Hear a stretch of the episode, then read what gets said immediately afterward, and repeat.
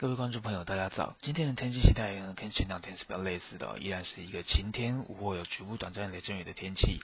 降雨的范围跟雨量呢，相比昨天有减少的趋势，大致是在中部以北以及东半部的山区，还是有机会会影响到大台北的平地。那中午过后呢，要留意天气变化的状况。不过呢，没有下雨时哦，气温会持续比较闷热一些，白天的高温普遍都在三十二到三十五度，南部内陆地区哦，还是可以达到三十六度以上。户外活动不要忘记补水以及防晒。明天有微弱的锋面系统接近台湾，带来一个比较不稳定的大气环境跟水汽。北部、东南部地区云量增多以外，也容易有局部短暂阵雨发生。午后阵雨的范围以及雨势都会扩大一些。中南部维持晴到多云，午后山区有局部短暂雷阵雨的天气。气温方面，由于云量增多，而且有微弱的东北风南下，预估北部、东南部。白天的高温只会降到大约三十度左右，其他地区的变化可能就没有那么的明显。周四锋面减弱，台湾附近逐渐转为东南风主导，北部以及东半部地区云量还是稍多，不过降雨的状况会比较零星一些。下午时段各地山区还是容易有热对流发展，带来局部短暂雷阵雨。到了周五，因为北方的锋面系统再一次南下接近台湾，因此水汽以及不稳定度都会再一次的增加，各地的午后阵雨扩大。另外，东北风南下的幅度会更为明显。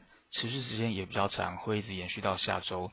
周日北部白天高温就会掉到大约二十二到二十四度左右，明显转凉不少，要留意这一波气温变化的状况。至于未来可能出现在南海的热带扰动，目前还没有雏形，就在菲律宾东部有一些热带云团，可能要等到这些云团在未来几天穿越菲律宾进入南海以后，才会有比较明确的发展趋势。因此，目前的预报还是有相当大的不确定性，会不会成台，以及未来的预报强度以及路径，都会随着每一次的模式更新而改变。所以目前。预报参考价值还是比较偏低一些。不过值得留意的是，不论成台与否，大约在五月初的时候，南海地区有水系北上的趋势，所以各地的天气状况可能都有比较明显转差的机会。目前来看，影响的程度会牵涉到未来这段时间扰动的发展状况，还需要时间再持续追踪观察，请大家持续关心留意。不过还不需要太过担心害怕。以上气象由天气风险欧中学提供。